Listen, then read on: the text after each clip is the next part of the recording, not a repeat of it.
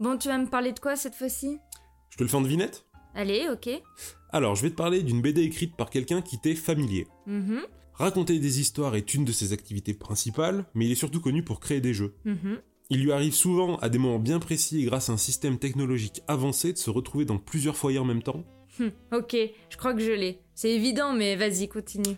Et enfin, il a une grosse barbe et des lunettes. Hm, tu es tellement prévisible. C'est une BD écrite par le Père Noël. Eh ben non, c'est une BD écrite par Fibre Tigre. De quoi?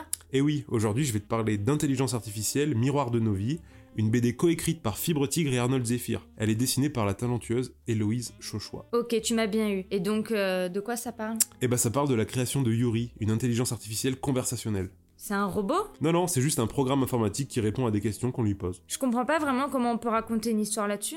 Eh ben, au premier abord, ça peut sembler bizarre de raconter l'histoire de la création d'un programme informatique, mais ça va beaucoup plus loin que ça. L'intelligence artificielle, ça soulève plein de thématiques, techniques, politiques, philosophiques, et ce bouquin te donne toutes les clés pour mieux comprendre le fonctionnement d'une IA. Mais c'est un récit de SF fictif ou de vulgarisation scientifique? Bah, le récit se découpe en deux grandes parties. D'un côté, t'as l'histoire fictive de la création de Yuri, qui elle est une vraie intelligence artificielle qui existe en vrai. Elle a été créée par Fibre et Arnold. Et de l'autre, t'as la partie beaucoup plus technique, super bien expliquée, qui sert l'histoire. Parce qu'en fait, les deux parties se recoupent. Toutes les infos techniques sont portées par l'histoire et ça rend le tout ultra compréhensible, même pour les néophytes comme moi. Ok, donc c'est presque un documentaire. Exactement, et c'est à travers l'histoire qu'ils arrivent à soulever toutes les questions importantes que pose l'intelligence artificielle, par rapport à l'art notamment. Dès le début, Yuri participe à un télécrochet à l'aveugle. Elle improvise un poème et le jury sait pas que c'est une IA. Et euh, justement, leur réaction quand ils le découvrent est super intéressante parce qu'elle est ultra représentative des réactions qu'ont les gens quand on parle d'intelligence artificielle. C'est un peu comme la BD de la dernière fois du coup. Des milliards de miroirs. Mhm. On nous montre les différentes réactions face à quelque chose de nouveau. Exactement. T'as vu d'ailleurs, il est encore question de miroir ici. Ah oui, tiens, c'est vrai. Et bah dans une interview, euh, Fibre il fait une super comparaison euh, par rapport à nos réactions face aux, face aux intelligences artificielles. Il dit que c'est un peu comme si des personnes voyaient pour la première fois leur reflet dans le miroir. La première réaction, ça serait de dire Ah mais attends, mais il y a quelqu'un dedans Alors qu'en fait non, c'est juste nous. J'aime beaucoup les dessins. Tu m'as dit que c'était qui? C'est Héloïse Chauchois, une illustratrice qui a étudié le design d'illustration scientifique. Donc en plus de faire des super dessins, c'est super clair et ça aide à comprendre les schémas dans les parties un peu techniques. Mais du coup, euh, si Yuri existe vraiment, qui l'a créé? Et ben Fibre et Arnold Zephyr. Arnold Zephyr c'est un programmeur. Et ils ont eu l'idée de créer une intelligence artificielle pour la faire devenir chroniqueuse dans leur podcast Trajectoire. Tu sais le truc des matheux. Hmm, Si on commence à remplacer les chroniqueurs par des machines, qu'est-ce que ça va être dans le marché du travail? Et ben justement, lis cette BD, tu te feras ta propre idée.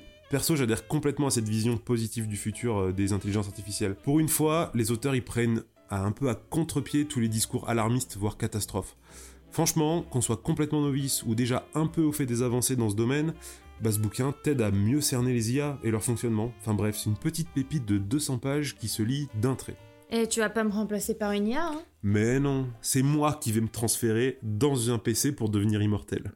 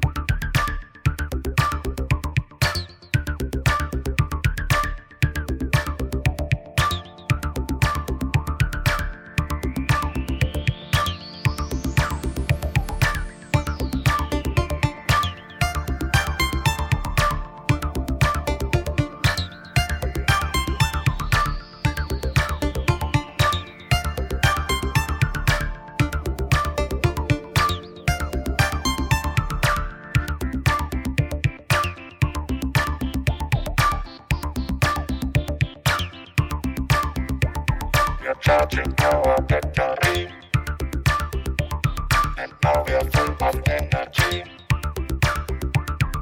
We are the robots. We are the robots.